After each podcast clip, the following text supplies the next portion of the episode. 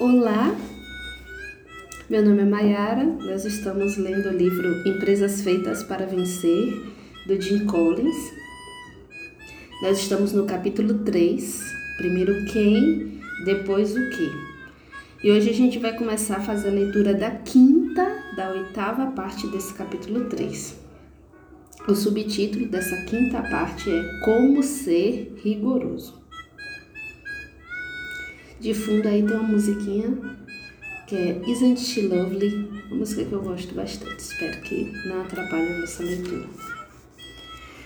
Extraímos da pesquisa três regras básicas para ser rigoroso em vez de implacável. Regra número 1. Um, na dúvida, não contrate, continue procurando.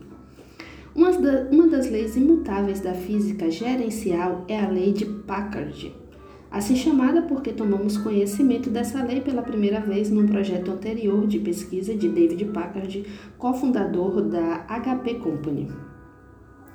Ela diz assim: empresa pode aumentar sua receita de forma constante mais rapidamente do que a sua capacidade de recrutar as pessoas certas em número suficiente para implementar esse crescimento e ainda se tornar uma empresa excelente.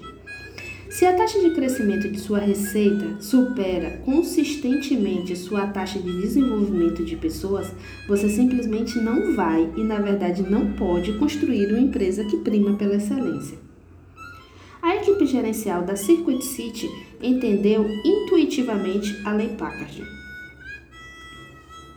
Enquanto dirigia suas, pelas ruas de Santa Bárbara, um dia depois de Natal, há alguns anos, percebi algo diferente na loja da Circuit City.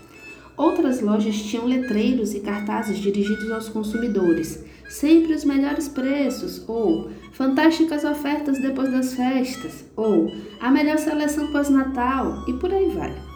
Mas a Circuit City exibia apenas um cartaz que dizia: sempre à procura de pessoas fantásticas. Ai que legal, adorei! O cartaz me lembrou nessa entrevista com o Walter Brackard, vice-presidente durante os anos de transição da empresa boa para empresa excelente na Circuit City.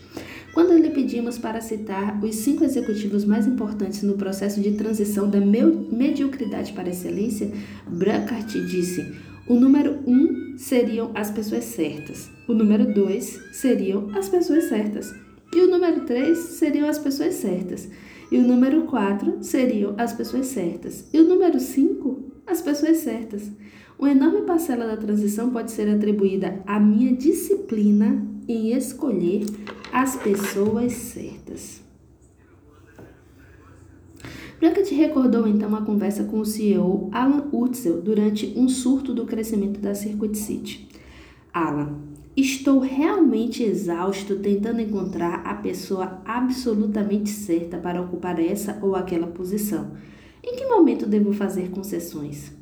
Sem hesitação, Alan respondeu: Você não deve fazer concessão alguma. Encontraremos outro jeito de ir levando até encontrarmos as pessoas certas.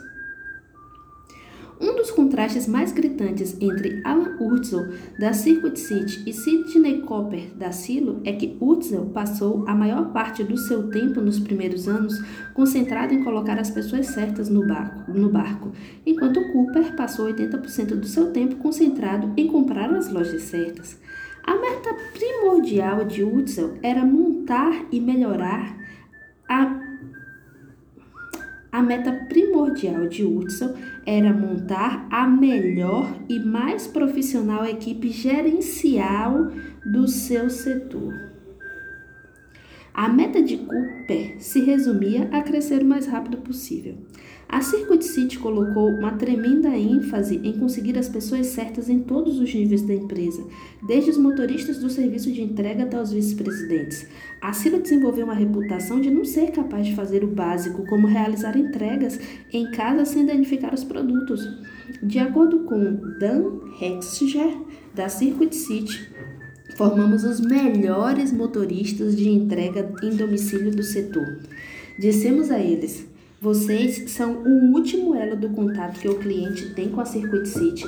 Nós vamos lhe fornecer uniformes. Todos nós exigimos que vocês estejam barbeados e que não tenham odor corporal. Vocês vão ser profissionais. A mudança na forma de lidarmos com os clientes ao fazer uma entrega foi absolutamente incrível. Recebíamos notas de agradecimento informando que os motoristas haviam sido corteses. Com cinco anos sob gestão de a Circuit City e a Silo tinham essencialmente a mesma estratégia de negócios, as mesmas respostas para as perguntas relacionadas com o que. No entanto, a Circuit City decolou como um foguete, batendo a média do mercado em 18,5 contra 1 nos 15 anos que se seguiram à sua transição, enquanto a Ciro manteve-se aos trancos e barrancos até que finalmente foi adquirida por uma empresa estrangeira. Nessa mesma estratégia, Pessoas diferentes, resultados diferentes. A regra número 2. Quando você sabe que precisa mudar uma pessoa, haja. No momento em que sentir a necessidade de controlar rigidamente uma pessoa, é porque você errou na contratação. As melhores pessoas não precisam ser gerenciadas nem controladas orientadas, ensinadas, conduzidas, sim, mas não rigidamente controladas. Todos nós já vivenciamos ou observamos o seguinte cenário: temos uma pessoa errada no barco e sabemos disso. E, no entanto, esperamos, adiamos, tentamos alternativas, damos uma terceira, uma quarta chance, esperamos que a situação melhore, investimos tempo tentando gerenciar adequadamente aquela pessoa. Montamos pequenos sistemas para compensar as falhas dela e por aí vai. Mas a situação não melhora. E aí, quando vamos para casa, vemos a nossa energia desviada porque pensamos naquela pessoa ou falamos sobre ela com o nosso companheiro ou companheira. Pior, todo o tempo e energia que consumimos com aquela pessoa suga a energia que poderíamos estar usando para desenvolver e trabalhar com as pessoas certas. E continuamos a tropeçar pelo caminho até a pessoa sair por sua própria vontade, para nosso grande alívio. Ou então finalmente agimos também para nosso grande alívio. Aí nossos melhores profissionais se perguntam: por que ele demorou tanto para fazer isso? Deixar que as pessoas erradas permaneçam no posto é injusto para com todas as pessoas certas, já que elas inevitavelmente têm de compensar as inadequações das pessoas erradas. Pior ainda, pode incentivar as pessoas certas a deixar a empresa. Os profissionais de excelente desempenho são intrinsecamente motivados pelo desempenho em si, e quando eles veem seus esforços, seus esforços serem impedidos por terem de carregar peso extra, acabam se frustrando. Esperar demais antes de agir é igualmente injusto com as pessoas que têm de sair do barco. Para cada minuto que você permite que uma pessoa continue a ocupar um posto, quando você sabe que aquela pessoa não vai dar certo no final, você está roubando uma parte do, da vida dela, tempo que ela poderia usar para encontrar um lugar melhor para trabalhar em que possa florescer. Na verdade, se formos honestos conosco mesmos, o motivo pelo qual esperamos demais em geral tem menos a ver com preocupação com aquela pessoa e mais a ver com a nossa própria conveniência. Ela está fazendo um trabalho razoável e seria uma trabalheira substituí-la. Então evitamos a questão. Ou então consideramos todo o processo de enfrentar o problema estressante e desagradável. Assim, para economizar o nosso primeiro estresse e mal-estar, esperamos, e esperamos, e esperamos.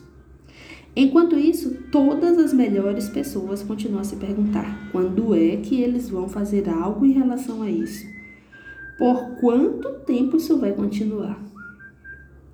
Utilizando dados dos relatórios de informações publicadas pela Moody's Company, tivemos condições de examinar o padrão de rotatividade dos níveis mais elevados da gerência.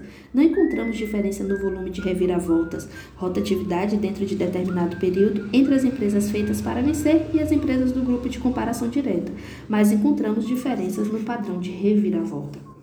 Os líderes das empresas feitas para vencer não perseguiram um modelo gerencial prático do tipo experimente um monte de pessoas e conserve as que deram certo. Em vez disso, adotaram a seguinte, a, a seguinte abordagem. Vamos levar o tempo necessário para realizar escolhas rigorosas, tipo nota máxima, logo de cara. Se acertarmos, faremos tudo o que pudermos para tentar manter as pessoas selecionadas no barco por muito tempo. Se errarmos, vamos enfrentar os fatos para que possamos prosseguir com o nosso trabalho e as pessoas possam tocar suas vidas adiante. Os líderes das empresas feitas para vencer, no entanto, não se apressaram na hora de avaliar. Em geral, fizeram um esforço considerável para determinar se realmente tinham alguém no lugar errado, antes de concluir, em termos definitivos, se tinham a pessoa completamente errada no barco. Quando Coleman Mockler se tornou o CEO da Gillette, ele não entrou num esquema de violência, jogando irresponsavelmente as pessoas no mar de um barco em movimento. Em vez disso, ele consumiu exato 55% do seu tempo durante os dois primeiros anos no cargo, fazendo testes com a equipe gerencial, trocando ou mudando de lugar 38 das 50 pessoas de alta gerência. Como afirmou Mockler, cada minuto devotado a colocar a pessoa certa no lugar certo vale semanas de tempo mais tarde. Da mesma forma, Alan Wutzel, da Circuit City, nos enviou uma carta após ler um esboço inicial desse capítulo, no, na qual comentou. O ponto que vocês destacam sobre colocar as pessoas certas no barco em comparação com outras empresas está absolutamente correto. Existe outro ponto que também é importante. Passei muito tempo refletindo e falando sobre quem deve estar em que lugar no barco. Chamei isso de encaixar pinos quadrados em buracos quadrados e pinos redondos em buracos redondos.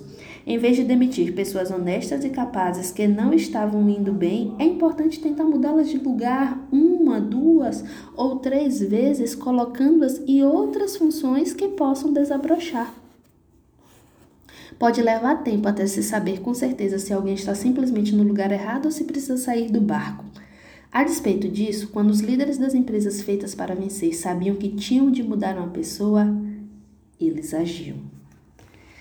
Gente, eu tô achando muito legal essa leitura, assim. Algumas coisas me chamaram a atenção, que eu grifei aqui, né? A disciplina dos líderes em relação a escolher as pessoas certas, precisa haver. Em relação a montar a melhor e mais profissional equipe gerencial do setor, né? a escolha das pessoas certas essa questão importantíssima de que às vezes manter a pessoa que a gente está vendo que pode não estar tá sendo tão certa para aquele cargo, pode ser algo da nossa própria conveniência devido ao trabalho que dá escolher a pessoa certa e que antes de classificar aquela pessoa como uma pessoa errada, é importante ver se realmente ela pode desabrochar numa outra função. Esse, essa analogia né, do pino quadrado em buracos quadrados e pinos redondos em buracos redondos eu achei fantástica. Enfim, vou fazer meus comentários aqui, minhas anotações. Espero que vocês façam o mesmo. Se quiserem comentar alguma coisa comigo, sintam-se à vontade. Um grande abraço e até a nossa próxima leitura.